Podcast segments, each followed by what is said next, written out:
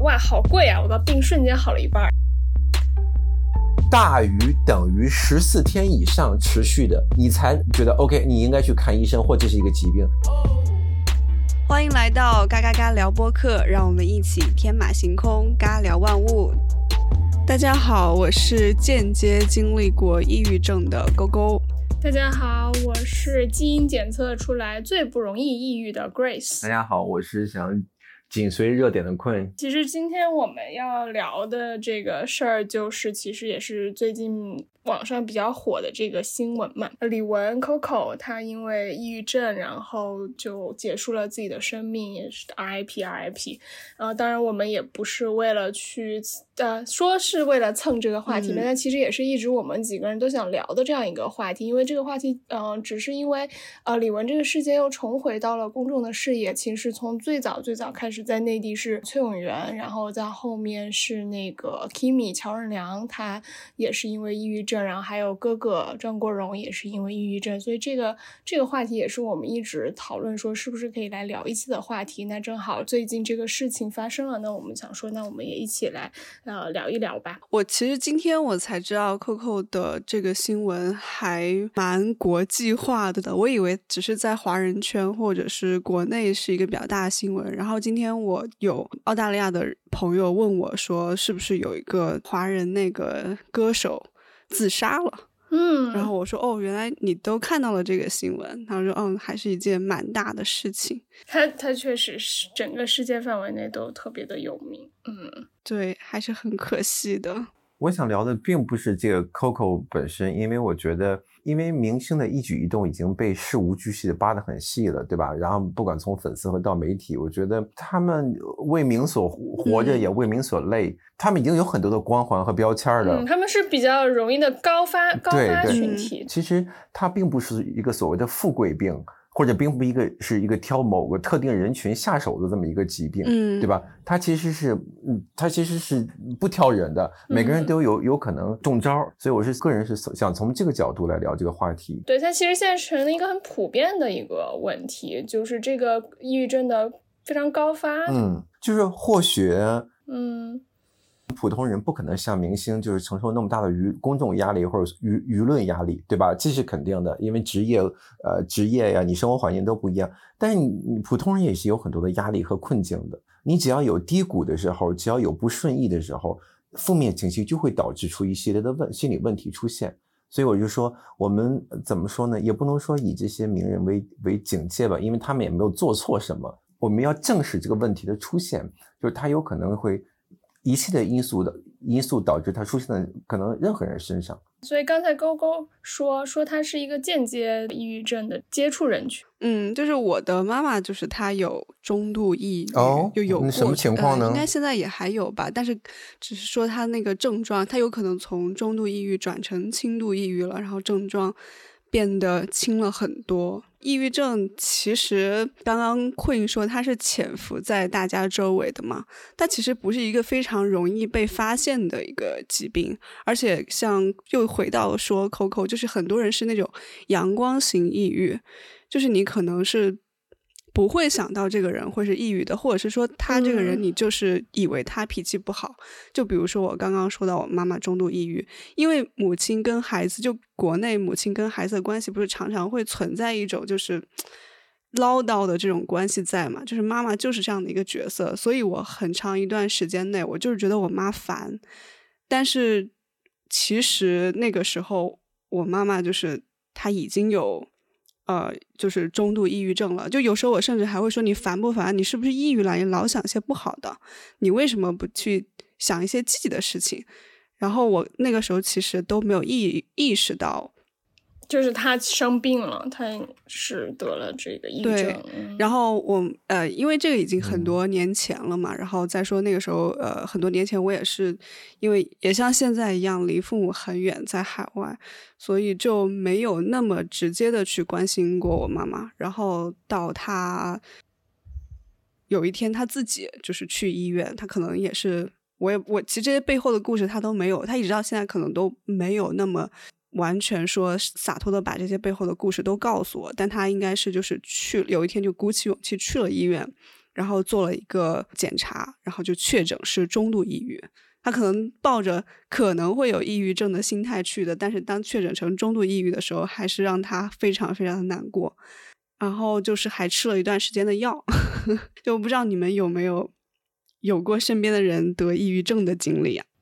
就我以前有研究生的学长，他当时休学一年，也是因为那个上学压力太大，然后就是诊断抑郁症，然后就休学了一年，然后所以他就到我们这一届 变成了我们的同学，然后他也是平常都是要吃药，而且那个时候很有意思，就是。抗抑郁症的药，你在港大的那个医院去拿是免费的。哦，对，因为因为吃药这个事情，本来吃药在中国人的这个思想里面就不是一件好的事情。然后呢，你又不是因为你就吃抑郁症药的话，就是是所谓的精神病药嘛，精神控制的一些药物，或者是它是会让你就是它调节你的神经，让你感到快乐的那种药物。所以，我妈其实没有吃很长时间，她很抗拒这件事情。她就是说：“哎，我看我自己能不能调节。”但是因为有这样的一个背景，我才知道抑郁症是完全无法控制的。就他这种病症，就是需要通过药物来控制，或者是通过一些其他的途径来控制。那经历过我，就是我自己的亲身体验是，嗯，就是对待抑郁症的病人是要找到他那个。真的是要很努力的去找到他会抑郁的那个突发原因，就他的病因是什么？比如说他我妈纠结的点，我最后发现他就是在于我，我有没有结婚，然后我过得好不好，我有没有对象，生不生孩子，就这些事情来说，这些事情就是我的一举一动对我妈来说是天大的事情，所以说我就成了我妈的那个。心灵慰藉吧，你知道吗？就是只要我我的态度解决了，然后他的抑郁症其实就会好一些，就好了。对，我觉得可能抑郁症有非常多的类型，但是对于我我自己的亲身体验来说，就是在我发现我嗯，我理解到抑郁症是无法控制。然后你根本没有办法去劝说那个我妈妈，就比如说她有的时候会非常的难过，但是你那个时候你跟她说你别难过呀，就是你不能反着她来，你必须顺着她说没关系。你这个时候如果想要发泄，那你就把你的情绪发泄出来。他自己会达到一个发泄点以后，然后平静下来说：“哦，我刚刚不应该发泄。”然后他就会进入一种“我为什么就是你知道又反思自己啊，然后觉得自己做的不好的那个状态。”那你就要开始告诉他：“没关系，这是一个人人都会有的情绪，就是我需要非常非常的镇定。”就这个痛，这个过程很痛苦。但但是他那时候也有要吃药吧？因为对，但他没有吃。嗯，就可能你你们家是比较就是中度抑郁的情况下，其实可能有这种方式，就是外就是比如说你靠你的一些抚慰啊，或者是。呃，安慰或者是这种淡定，然后它可以有一些调整。就我之前据说，就如果到重度的话，好像你真的是不能不吃药，就是它好像是你的是吧神经还是什么，就是出现了什么问题，它就真的是病了。对，当然这个可能是不是就是也有一些辅助的那个。当然，我我也听你说，就一刚开始你妈是非常羞于启齿去讲这个事情的嘛。是的，嗯，我觉得感觉抑郁好像。得抑郁症也是近几年大家才会，嗯，感觉文化上面，国内的文化上面才开始正视这件事儿的吧？好像几年前，大所有人都会对这件事情有一点点难以启齿的感觉。精神类的疾病好像都非常的难以启齿，哪怕是你自己不开心或者是有一些消极的情绪，都大家都不爱愿意说，找不到，嗯，对，就大家可能平常。就可能不知道是因为这种东亚文化的原因还是什么，就大家都更倾向于就是把这种情绪的东西是去向内的，然后就而且非常崇尚一种强者文化，就是觉得如果我表现出这样，那我就很弱。嗯，我要坚强，我要表现的快乐。嗯，而且我觉得你们俩刚刚说了这个，我我就总结一个，就是其实抑郁症它是不分年龄和和教育背景的，对吧？你的大学同学和你的和你的妈妈，她完全是两三代人，但是他们可能面临是一样的问题。但是我觉得那个母亲这个，就是我们父母那代人啊，如果我们算一代的话，其实他们会比较特别，因为他们，我我觉得他们会更容易有出现心理问题，因为他们是从一个极其封闭和缺少基本逻辑和知识的环境下成长起来的，所以他们有时候特别容易钻牛角尖。昨天我们开完选题会，就在做一些。基本资料看的时候呢，我就其中在知乎上看到一个回答，我觉得这个回答呢可以片面的回答一下你妈妈那个问题，但是不，他不能说任何抑郁症的问题啊。这个标题的这个标题的问题叫为什么我的母亲总是不快乐？那其中有一个有一个回答就是说，老一辈的人呢似乎特别喜欢自虐，这个自虐是双引号，然后用自虐的成果来来彰显他的伟大，最后用他的伟大呢来指责和教育你。然后呢，他们对快乐呢，似乎是有一种，有一种呃，这个有罪有罪心理，就是说你特别快乐，得意忘形，你忘乎所以，你释放自己，这这个这个是不对的。对我我觉得这个是这个中国文化或者亚洲文化的一个很奇怪的点，就是如果你很快乐，他就要就是你不能这么快乐。对，但什么吃苦文化嘛。对对对对对，当然了，我说的不是 Grace 的同学，因为我们这代人已经不会这么想了。那我说的是这个特例，我说老一代人往往往被忽视，是因为他们长期在这种自我封闭、自我催眠，他对别人也这么要求环境下，他一定会有容易出现心理问题。为什么？因为人不可能在压抑，人都渴望快乐和和那个开心嘛。中老中老年人或者我们父母呢，我们更要关心这这些问题。有再加上他们传统意意味这个叫什么讳疾行医嘛那个词儿。所以，所以我觉得现在整个的舆论环境，就大家愿意也可以很非常公开来讨论这件事情。你说的把这个事，那个 Grace，我必须得打断你一个，就是刚你刚刚不说东亚文化，其实这个也不对。为什么？咱就拿那个 Coco 举例子，他是典型的 A B C，在美国的成年人里边，百分之八十的人就曾经或者长期服用抗抑郁药物。就它它显然不是一个东亚文化呀，可能美国确实有药物泛滥的问题，但是你想这么高的比例，我这我我觉得这个我得解释一下，我不是说这个发病原因是因为东亚文化，我说的是羞于启齿去讲表表达情绪。我我想说一下，就是不是说这个发病是因为东亚，是因为羞于启齿去告诉大家我是我得了这个精神疾病的这件事情，是因为这个文化，我觉得是有一定的因素在里面的，就是他会觉得，就因为他我觉得他崇尚一种强者文化，就会就像狗狗妈妈会觉得说我我不我不好意思把这说出来，就会显得比如说我很矫情，我很弱，或者是就是他就因因为你羞于启齿，会被人笑话，对你羞于启齿，你就没有办法去寻求正确的。的帮助，或者去找到一个正确的解决这个方法，是是是出于这个点。嗯，你这个说我还想到当时我跟就我妈跟我说，你知道吗？我是中度抑郁了。然后我第一我第一个反应是我天呐，我该怎么办？因为我没有想到过真的会发生在我身边嘛，就这个病症。然后那个我妈就说我。我不愿意听，他说我不愿意相信那个医生说的什么重度抑郁。他说这种东西就是 西方的文化，不，他当然他没有说叫西方文化糟粕了，他就是就是西医里面说叫抑郁症，抑郁症才抑郁症的什么抑郁症啊，就他自己有一个逆反心理，就他不愿意相信这件事情不好嘛，他心里觉得这个事儿是不好，他并不想把这件不好的事情安在自己的头上嘛。所所以你妈从此以后就。打蛇环染染发了吗？就开始要叛逆了吗？就老娘才不是抑郁症，走上另外一条路了。渔渔网嘛，和钉子和钉子裤说：“女儿，你觉得这套怎么样？淘宝打折买的。”没有，这就是什么悲伤的几个阶段。当他发现他就是。那个确诊了以后，第一个反应是否认，就触底反弹。对啊，每每每天大丝巾在楼在楼下在楼下舞，说我 我很阳光，我很阳光。女人，你看我的自拍。对他真 哎，你别说，他真的是有尝试过做这些事情。但是我现在其实就想说，这种尝试是不一定是有意义的。就是他的对象那个人很重要。就比如说他的对象是我，我一开始对我妈的这种尝试就是我不懂。所以可能我的反应会给他，可能会更伤到他。就比如说，哎，他其实很难过了，他今天出去走了走，他见了朋友，结果呢，见了朋友可能也并没有让他开心起来，他就跟我牢骚了几句。你看我好久没出门了，我今天专门出了一下门，结果谁谁谁谁谁就是追着我问这问那的，让我好烦呀。然后我的第一个反应是，啊，那你干干嘛跟他们聊这些东西？那你就别跟他们聊呗。那我的这个反应其实非常消极的。嗯，你因为你从来没有接触过有这样问题的呃这个人或这个问题，所以你可能就有点忽视它，没有没有没有那个切身体会的感觉，不像比如你我们说感冒，每个人都可以感同身受，因为大家都有个类似的经历。对吧？像这种问题的话，你可能有类似的经历。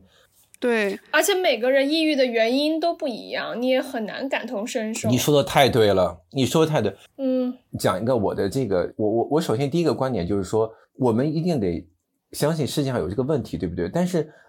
从我个人的这个经历来说呢，其实我有点就是模模糊，有点摇摆。一方面是觉得它是心理的问题，我一方面呢又像有些听到有些专家的理论说它是一个生理上的问题。但是我我觉得这个。但是他们在医学应该是有一个明确的定论，但是在我这儿，通过我的亲身经历呢，我觉得不是那么很信任，我有点摇摆。我把我的经历说一下，就前段时间呢，陪一个朋友呢去去了北京的一个专科医院，这个名字不好听，其实它应该是叫神经和精神类疾病的医院，但他们统称都叫精神病院。我就觉得这个可能好多人就，那我先跟大家解释一下，就是它其实神经和精神在一起的这样专科医院，其实每个专科医院差不多就这样，它就是有一些，其实它就是一个正常人，但有一些。就是小小的一些问题吧，但是在我们看来都是一种，比如说你生活习惯或者怎么就这样的问题。公立医院呢，它虽然收费便宜，当然这种专科人人人也不多，但是它好花时间。我们大早上去了之后呢，排到十六号，那我们什么时候看上病的呢？下午两点才看到病，就前面有十五个人，因为每个人的情况不一样嘛，医医生要跟他谈很久，而且你经常可以听到里边突然爆发说“我不是”，就突然很叫一声，你知道吗？就是因为。精神病疾疾病呢，它都是在一起，所以有有的人可能就是比如说像失眠，嗯，对吧？或者像这个呃这个情绪反常，那有的人就控制不住焦躁和发怒，嗯嗯，你知道吗？所以大家都在一样，我我就就一会儿，但 anyway，对到到对到我们的时候我们就去了，然后呢，医生呢就问了他的情况，然后呢，呃，比如他说，哎，我可能就嗯失眠，有时候可能就是这个老是这个就是说为了一些。小事而焦虑，比如说，哎，明天要开会了，我天哪，我得说什么？我准备好了没有？就其实这个事情，它是一个按部就班的事情，他老焦虑。嗯。然后当这个医生说完，问了一会儿之后，因为可能医生也比较疲劳，医生就说啊，那你这个就是那个轻度抑郁症，我给你开药得了。嗯。我我说那个医生不好意思啊，我说我是他的很好的朋友，我说我插一下嘴，因为我可能我是旁观者清，因为我整个过程我都听到了嘛。我说是这样，我说因为这个东西呢，它不像比如说我们测血。或者测呃什么东西，它会有一个客观的数据，对吧？嗯。那刚才您说的这个呢，只是根据您的主观经验来判断。那它当它是一个疾病，它有一个病理性变化的时候，那是不是我们得有一个客观数据，对吧？就是主观判断它总是总是有倾向性的，或者它总是呃没有没没有没有标准的。我当时的疑问，医生说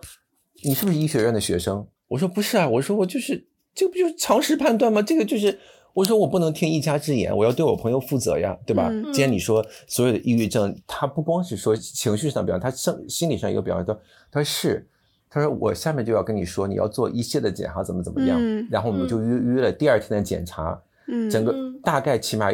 当然里边包括了抽血，然后也包括了其他乱七八糟的检查，我记得应该是有脑电波吧，就是他会查你的那个什么，都都陪着去了，他有很多什么脑电波。然后让你看一个电脑的图来做，呃，做问答，然后问卷调查，然后还有一个呢，就是说让你重复，故意让故意让你重复一些很枯燥的，比如说你给我说五种水果，再说一遍，再说一遍，再说一遍，再说一遍，嗯，再说一遍，就是他怎么就就让你焦躁，但是通过你的这个情绪的焦躁了来测你的脑电波，比如你起伏很大的话，你就就表示你这个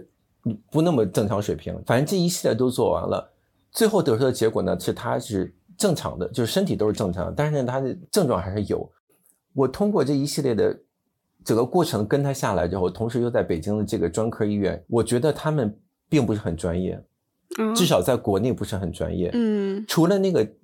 接诊的那个专家大夫说了很多的问题，我们沟通很久以外，其他那些第二天到科室去做任何东西，我觉得。特别像走个过程哦，那些检查的人是是那样子，对，然后各个方面就你对答，我就觉得就是挺挺糊弄事儿的。在我的观点里边，就是它一定是个疾病，但是可能我们这个大环境不是很具备严格检测出的标准，所以很多人就忽视了它。又加上我们的传统文化，所以我觉得这这个是挺值得重视的。我想，如果在北京都这么草草草了事，那在别的地方的医疗资源更不可能有这个赶上这个。嗯，但但是我觉得，其实我我跟你可能不太一样的感觉。我当时其实很庆幸，因为我家乡也不是那个像北京这种一线大城市嘛。然后我妈妈就是去当地的医院检查的，那我也很相信他们给的是一个中度医院抑郁的一个评判。一开始，因为我觉得症状肯定是有的，心理的就不说了，很直接的生理的反应就是很容易焦虑，然后他会出汗，就他焦虑了以后会心悸、会出汗，然后失眠、睡不着觉。包括后来我带他去北京的医院去做那个睡眠科，因为想要调理一下身体，做一些睡眠科的检查。我其实是很庆幸国内开始有这样的咨询的，因为好像以前是更难有这样的一个资源，可能十年前吧，就不说到很远，就十年前更难有到这样的资源，但反而今天有更多人在重视它是一个疾病了，然后不管它。公立医院是条件好还是不好？但是你会发现有越来越多人可以去 resource。我天，我这中文 怎么说？有 资源，有有这样的一个资源，而且公立医院很便宜，挂号费就是四十人民币，你就可以去看专科医生。然后我们当时去的医院还有公立医院，北京的一个公立医院应该是广安门还是安贞，我忘了。就是他每一个星期，他应该是睡眠科吧，还是叫什么内？神经内科之类的那个科下面，它每一个星期有一个那个时间段，全部是十块钱的那个公益咨询，就是你只用付一个挂号费，你有任何的心理问题，然后你需要去诉诉说、去探诊，然后你可能也不知道应该去找哪个对应的专科医生，你就可以去挂一个这样的号。其实我觉得还挺好的。对我跟你的我我跟你的感受不一样的地方，我就觉得还好。呃，现在国内，嗯，这个事儿越来越常见了，大家更不会去觉得很难以启齿了。对，就是我想讲，其实刚刚跟我讲的 就是挂号费这么便宜，因为我想分享一下，就是。我当时有一段时间，然后就是因为工作压力特别大，也遭遇了一些职场 PUA 什么的吧，反正就是就是状态不是特别好。然后那时候就特别容易焦虑，就是虽然已经辞职了，然后整个人还处在一种非常非常焦虑的这样一个状状态里面。然后我当时就就想着，哎呀，要不要去找一个就是心理医生，或者是找一个这种线下的心理医生去跟他聊一下？因为当时我我们都一起在听一个那个播客嘛，就是那个简历历。里啊，简历里，对对对，他们那个 Loyal Mind B Y M 的那个，然后他们也有提到说这个，然后我就当时就去到那个公众号，想要说，哎，那我就约一个这种心理医生，然后看一下，就跟他们聊一聊，看能不能缓解一下我这个症状。然后我当时就上网搜了一下，就发现哇，好贵啊！我的病瞬间好了一半，然后就是 说 被治愈了，被咨询费治愈了，对，这么贵，音音频治愈，就是 让贫贫穷治愈。本来本来焦虑的原因就是因为贫穷，结果想要去寻求一下帮助，然后发现哦，负负得正，对，还是因为穷，就是因为他都按小时收费嘛，然后一般的可能就呃几百块钱，然后好一点的可能就上千一次，然后一般的话他们要咨询，就是你要聊，你可能都不止聊上千呐。对，就更贵的上万的也有可能嘛，但我搜那可能就一千多也有，然后就是很资深的那种，然后你跟他聊呢，可能也就是四十五分钟，而且还很难约哦，他们基本上那个 time sheet 都是满的，就是你要挑那个时间约他们，有些还是那种电话跟你聊，然后就说可能你要聊好几次才有用，但我不是说他们就是这，我觉得这个不属于，也不能叫骗钱，就我觉得是呃非是非常 make sense，但是就是基于自己实在太贫穷，我当时就放弃了这个 想法。就是，但所以你你刚才说公立医院有这种资源，我相信他可能那个号也比较难挂吧，虽然它很便宜。嗯，但是但他那个 slot 很多，反正我我当时查的那家医院，就是他可能一个下午也确实很难抢吧。但是我觉得我感觉不是每个人都会去。但他一个 slot 有多长时间跟他聊呢？因为我感觉他一般都要聊四十五分钟到一个小时。嗯，他是我记得是三十分钟。我去那个不限时间啊，不限时间跟专家是不限时间。哦，那还挺好。而且我还上网搜了一下，就是好多情况，你这种去找他，他大部分情况是他听你说，嗯，他可能给你的反应会跟朋友给你的反应是不太一样的，所以我我当时又想想花这么多钱，然后去跟别人就是 倾诉，就是听我讲，听我讲，然后然后就想说算了算了，所以我我后来就因为因为还因为贫穷焦虑，但也因为贫穷，然后看不起这个心理医生，然后我就上网又找了一些别的，就是他们会有一些那个叫做什么正念的这种课程。嗯，然后还有那种，然后我当时也还花了几百块钱测了一下我的基因，就是想思考一下我到底是个什么样的人，就想看一下从科学的角度看一下我到底是个什么样的人。然后那个基因结果出来也是，就是他会他他很奇怪，他说我是一个最不容易抑郁的人，可是我是一个很容易焦虑的人。哦，就是我的那个焦虑的那个，就是容易焦虑的基因是好像是就是八个那个点吧，八个八个携带点位还是什么，我现在忘了。然后我就有八个都是满的，就是非常容易焦虑。这就是从基因上来看，说我是那个小白兔，就是人畜无害。然后就是就是就是基因出来是这样一个结果。然后然后我现在说，OK，那我是个很容易焦虑的人，那我接受这个事实。然后我又去寻找一些别的课程，然后他就有那种几百块钱那种正念课程。我现在有点忘了它，反正基本上进去就是开始让你深呼吸，嗯，然后觉察，然后什么的，然后感受周边。那你觉得有用吗？其实对我来讲，我觉得那个用处没有特别大，只能说，而且我我不是一个特别容易能静下心来的人，就是我觉得那个东西是，嗯，就像我也不适合练瑜伽，就是我也不是特别容易，就是就是静下来，然后就是去感受这些东西，就是那个时候可以让我稍微舒缓一下，但并没有真的解决这个事儿，我感觉就解决这个事儿，就让我一夜暴富，就就就可以了，就不用焦虑了。但是，但是这是我自己自我寻求的这样一个一个过程吧。当然我，我也没有最终去医院去就是看病啊，说就是到底哪里出错。后来是呃换了一份工作，然后慢慢嗯交了一些新的朋友，然后开始了一些新的生活，然后自己调整了一下。嗯，对，就就走出来算是那个嗯把这个整个的状态就是缓解了不少。虽然还是会，因为我觉得是在一线城市生活嘛，就大家年轻人多多少少都有一些压力，呃，这个也可以理解，但肯定是比那嗯个时候，我那个时候非常的暴躁，就是非常容易一点就着。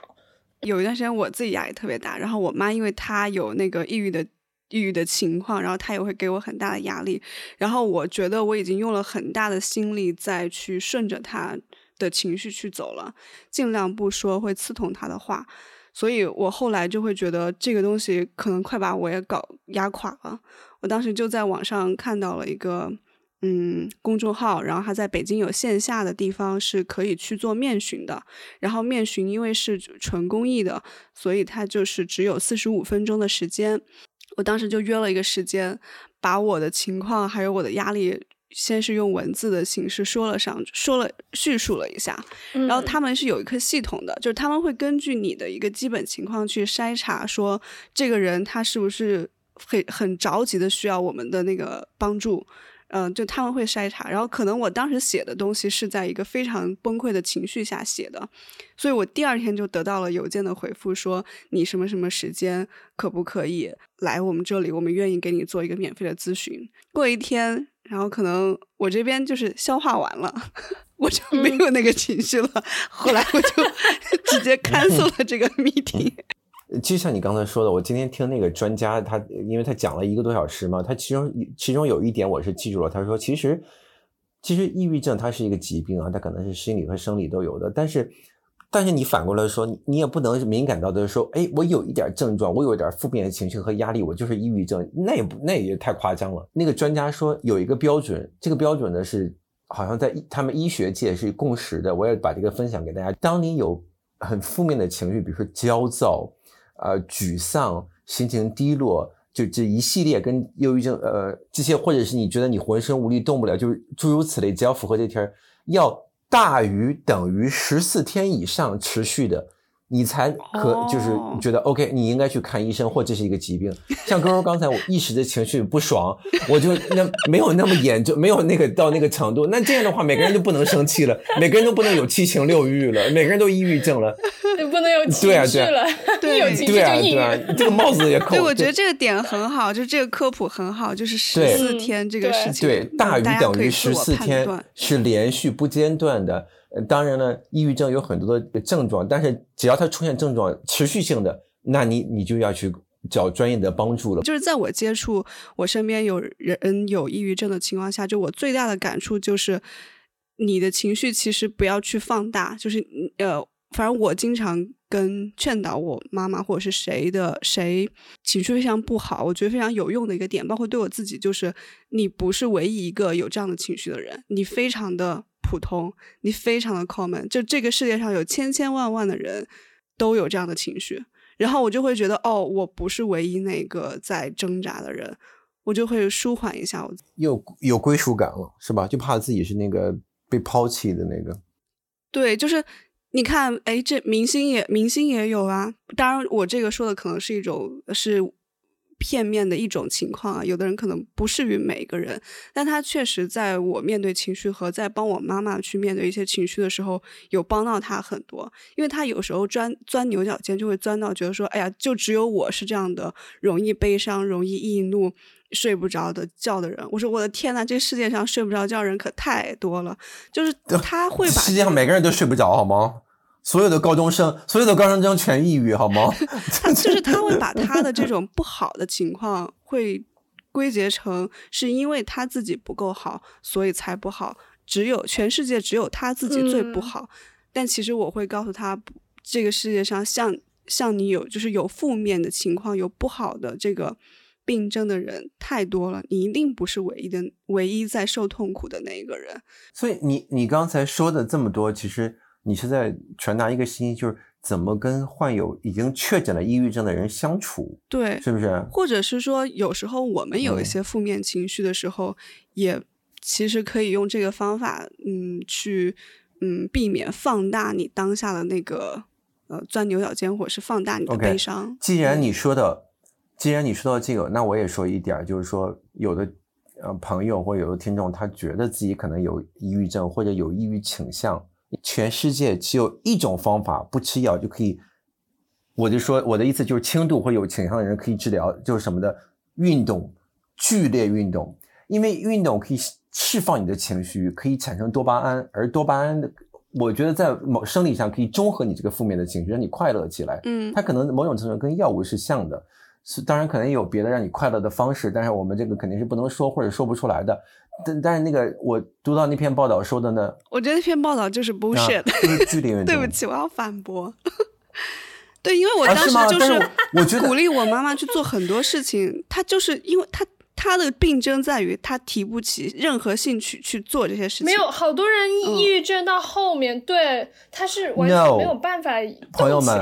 我们说的是程度，如果到中度以上的话，那一定要是有是药物干预的。我我刚才说的就是说，很多人并没有到那个程度，对不对？比如说你没有确诊，你你的你不符合，你符合那症状，但是又没有严重到大于等于十四天，你也没有一个什么想轻生或者呃浑身无力的这些。这么严重的迹象，你只是心情，我我说的是是这个嘛？对，因为大部分人不就是在这个区间内嘛，对吧？我在工作上，在事业上，呃呃，学习上有一些不不顺意，我总会有几天不开心嘛。但如果这种不开心长期积累的话，它不是个好现象。那那我那我看到那篇报道就是说，当有抑郁情绪和倾向的时候，不是病症的时候，那你做剧烈运动是最好使的。嗯，这点我特别，因为每个人我特别幸福，真的，我每次剧烈运打完球完健身完，我跟你说我。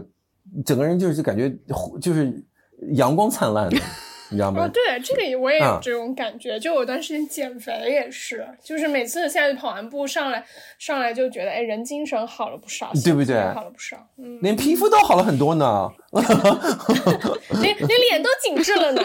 对啊，腰部又瘦了呢，比热玛吉还有用呢。但是说真的哈，我觉得我我很认同，很认同。勾勾刚才其中他不经意说的那个观点，大家都别太把自己当回事儿，真的，我们没有那么重要，就是所有的人类啊，就都是这个这个一个短暂的火花。就是有时候我们可能我们都经历过那个时候，就像 Grace 之前聊，他他他走在香港的街头拎着两个大行李，他就全世界都在看我，全香港人都在嘲笑我。然后王家王家卫的王家卫的摄像头一直在对着我拍，烦死了。但其实并没有这样的事情，对吧？但是你说就其对吧？就其实其实现在我我也想跟他，但是我现在有一点点说教，不好意思啊。但是我真的想跟我各位亲爱的朋友们说，就是说，如果你有这么一个一点点倾向，就放下这个。不重要，我们都不重要。我我记得我那个时候加班，然后身上背的有责任嘛，比如说 deadline 呀、甲方的东西啊，或者这些项目要建了呀什么的，我就会异常的焦虑。然后我我们家那个外国人就说、嗯 s o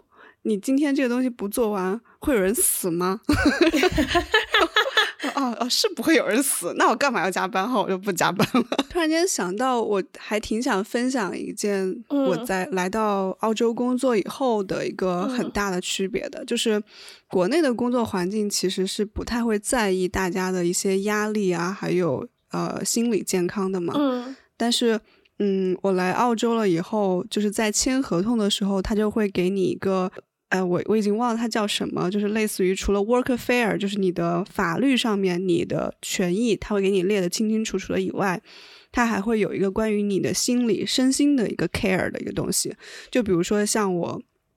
partner 的公司，他们每个星期三只用工作到下午三点就下班了，因为他哦们希望每个星期。对，每个星期都能让大家就是有一天可以 release，可以比较，哎算了，也就是你这种资本主义社。会可以有这种，因为你不像像像中国这种世界大工厂，这个不一样，就不大家这种劳动力，倒也是对啊，嗯，你很难去说去关注这个东西，这个就是另外一个话题了。人和人和螺丝钉能同样地位吗？你想什么呢？啊，人和螺丝钉能一个地位吗？确对啊实，你是有血有肉的人，嗯，但是我就是我就想分享这个，哎，这这没什么好分享的，搞了半天是自己生活在优越里，对呀、你这是你这你的 privilege，也不是。我觉得你刚刚说那个，其实你刚刚说那个其实是什么呢？就是说，你看吧，就是对待这个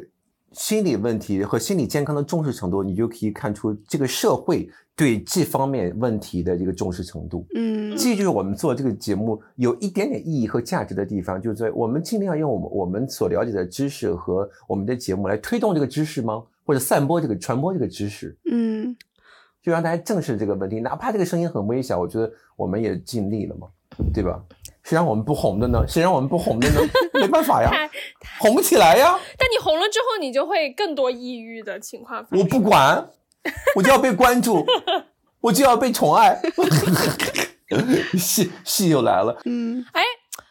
这期节目我得打个广告，就是我本人在深圳的一个那个美容店马上要开了，反正鼓掌不知道有没有在鼓掌深圳鼓掌的听众我们的我们的赞助商来了。不是有有有若有若干非常非常多的股东，然后我只是其中一个那个名，就是一个微小的股东，那也是你的事业想要打一下那广告。你的事业，嗯，对，然后就是自从我做了热玛吉之后，我就觉得、嗯女人在脸上在脸上面真的舍得花钱。然后，所以小小打个广告，就是如果有在是听众有在深圳的朋友，然后有兴趣的话，然后我们是在这个呃海岸城那个天利中央广场 B 座的，哎完完了是十九楼哦，对十九楼。我们 我们会把地址打在我们的节目当中，然后大家有兴趣的话也可以前来咨询。对，反正我们现在也不红嘛，我就随便打广告。对，哎呀，你红了也可以随便打，这是我们自己的频道，嗯老娘说什么就是什么啊！对，谢谢谢谢，嗯好吧。恭喜恭喜，嗯，我瞬间不抑郁了啊，瞬间不焦虑了。只要观众、听众朋友们都来给我送钱。都来跟你交朋友，都来跟你，都来跟你那个线下面基嗯，，好的，好的，好的。那对，既然这样，就是如果你在听我们的节目，然后你或者正在，或者是之前有经历过类似这种呃心情不好啊，或者是呃就是抑郁的一些情况，然后你想要嗯、找一些人，你觉得找朋友说你会觉得不好意思，或者是找家人，你又觉得他们会不理解，嗯那可以把我们的节目当成一个树洞，然后有什么想要跟我们倾诉的，都可以在后台给我们留言。然后当然了，我们也不一定会回你，但 是不好意思，树洞也不会回你嘛，对吧？要是想要找一个地方来来倾诉的话，那欢迎给我们留言私信。那今天的节目就到这里啦，嗯谢谢，谢谢大家嗯，拜拜拜拜。